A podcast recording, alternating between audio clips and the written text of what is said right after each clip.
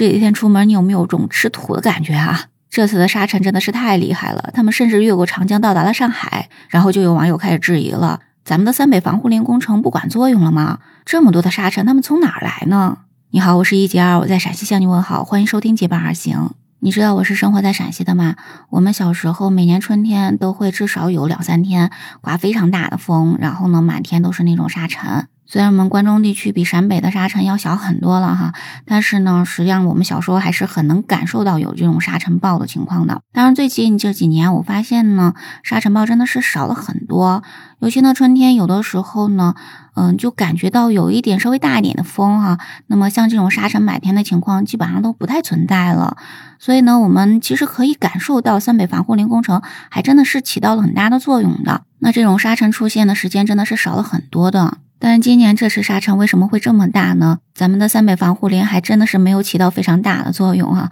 因为这次沙尘呢，它并不是我们国产的，而从外国来的。从哪儿来的呢？就是在我们中国北边的蒙古国。那一说到蒙古国呢，我首先想到的是那里应该遍地都是草原和牛羊吧？不知道你有没有这样的印象啊？但实际上呢，并不是这样子的。因为蒙古国呢，它每年平均的年降水量才只有两百五十毫米，这里气候是非常干旱的哈，它可以说呢是典型的大陆性气候。蒙古国呢，它的西部是高山区，北部有一些山地高原，这里面会有一些森林；它的东边是比较高的平原地区，在这里呢会有一些草原沼泽哈。但是南部呢，基本上都是戈壁区，这里呢土地荒漠化是非常严重的。其实你从它的那些省的名字都可以看出来，因为在蒙古的南部的这些省呢，它叫戈壁阿尔泰省、东戈壁省、中戈壁省、南戈壁省、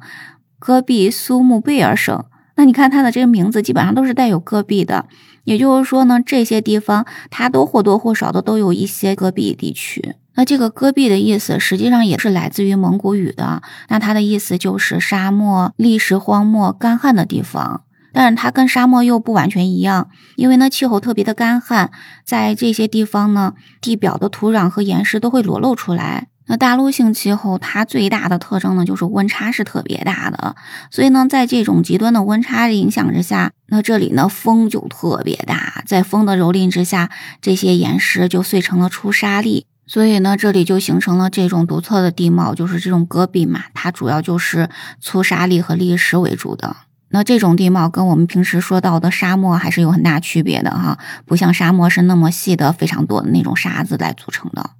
那为什么在蒙古国的南部会形成这种比较特殊的地貌哈？那首先呢，就是因为它处在内陆啊，内陆地区。因为呢，蒙古国你看它的东南西北都是不挨海的，距离海洋都是有点远的，而且这中间呢也跟几个山脉有关系。首先呢，喜马拉雅山，那它呢就挡住了印度洋的暖流，所以我们中国西北地区，你看像新疆这些地方就很干旱嘛，有很多的戈壁滩和沙漠。那蒙古国比我们中国的西北部地地区还要偏北，那所以呢，它那里呢是接受不到印度洋的暖湿气流了，而且呢，在蒙古国的西南部还有阿尔泰山脉，那这个山脉呢就把印度洋和大西洋的这个暖流就挡住了，它呢都到不了蒙古国，而且蒙古国的东南方向上还有我们中国的大兴安岭，那我们的大兴安岭呢又阻挡了太平洋来的这个暖湿的气流。所以呢，这个暖湿的气流真的是很难到达蒙古国哈。那你说北边它跟北冰洋应该比较近吧？但是呢，北冰洋来的水汽它可以到达蒙古国的北边。那北边呢是有一些这个平原森林的，但是呢，在蒙古国的中部，它有一个山脉叫做杭爱山脉。那这个山脉，我们以前也把它叫做燕然山哈。那这个山脉挡住了之后呢，那这些北冰洋来的水汽，它就越不过山脉，到达不了南部地区。所以呢，对于蒙古国的整个南部地区来讲的话，它都处在这些山脉的阻挡之中。可以说呢，四面八方从海洋上来的水汽都被这些山脉呢挡在了外面。所以呢，这个地区整个来讲的话，基本上是非常少这个水分的。因为水分是比较少的嘛，所以呢，蒙古国呢就只能发展畜牧业哈。所以蒙古国最主要的两大产业，一个呢就是畜牧业，一个呢就是开矿啊，就矿产是比较多的。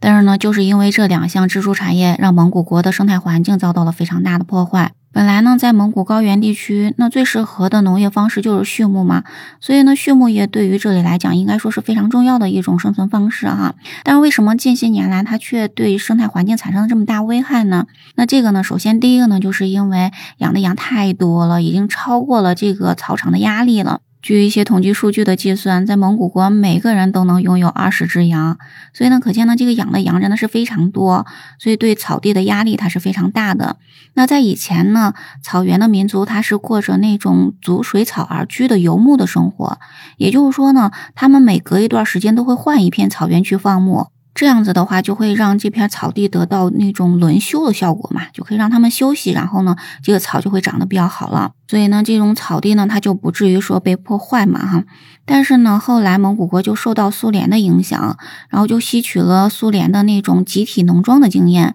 然后就让这些牧民呢开始定居下来。对我们来讲，哈，我们觉得这种定居的生活当然是非常好的，哈。但是对于牧民来讲的话，他们都习惯了居无定所了。但是现在呢，得定居在一块土地上，那么这个时候呢，他们也就不得不更换他们的住所，更换他们的牧区。然后呢，在生产的方式上，那这些草原呢就被划分为一块又一块的牧场，每一块牧场都有自己的生产单位。那这些牧民呢，都在自己的生产单位上进行集体的劳动。这种集体的劳动让草原承担了非常大的压力，因为呢，他们不转场了嘛，然后就是这些草原就年复一年的在这里不停的放牧，再加上近些年来呢，过度的养了太多的羊，所以这样子的话，就让草场呢遭到了非常大的破坏。那你可以想一下，这些羊可着一块地啃，那不就啃秃了吗？然后我们再来说一下蒙古国的矿业哈，蒙古国拥有的世界已经知道的煤炭储量大概占到十分之一左右，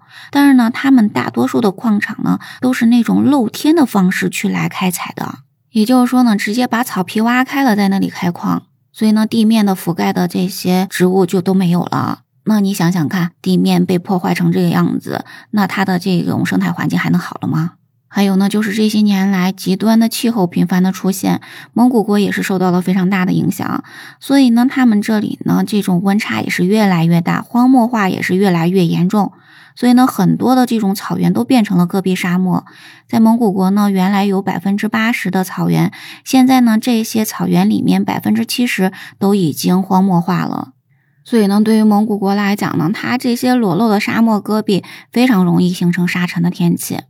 当然，我们说呢，有了沙源地也不一定会形成沙尘暴。那要形成沙尘暴，还要有两个非常重要的帮凶，一个呢就是蒙古气旋，还有一个呢就是冷高压。蒙古气旋，听它的名字你就知道，它其实呢是一种锋面气旋。也就是说呢，在春天，冷空气和暖空气它们相遇之后就会形成锋面，然后呢再跟低气压中心呢结合在一起，就会形成那种锋面气旋，就跟台风似的。那你想想看，在热带的海洋面上形成的那种台风嘛，它其实也就是一种气旋。那蒙古气旋呢，它形成的这个过程它是没有水汽的，所以呢，很多人把它称为是土台风。那这种土台风呢，就可以把地地表的沙尘一直呢卷到高空中，甚至呢是一万米的高空中。再加上蒙古呢本身是这种形成的冷高压，那么高压的这种推动之下，就让大风一下子越过我们中国很多的地方。所以呢，你能说三北防护林不起作用了吗？那我们的三北防护林虽然能防住我们中国自己产的这些沙子，但是我们挡不住蒙古这边吹过来的沙尘啊。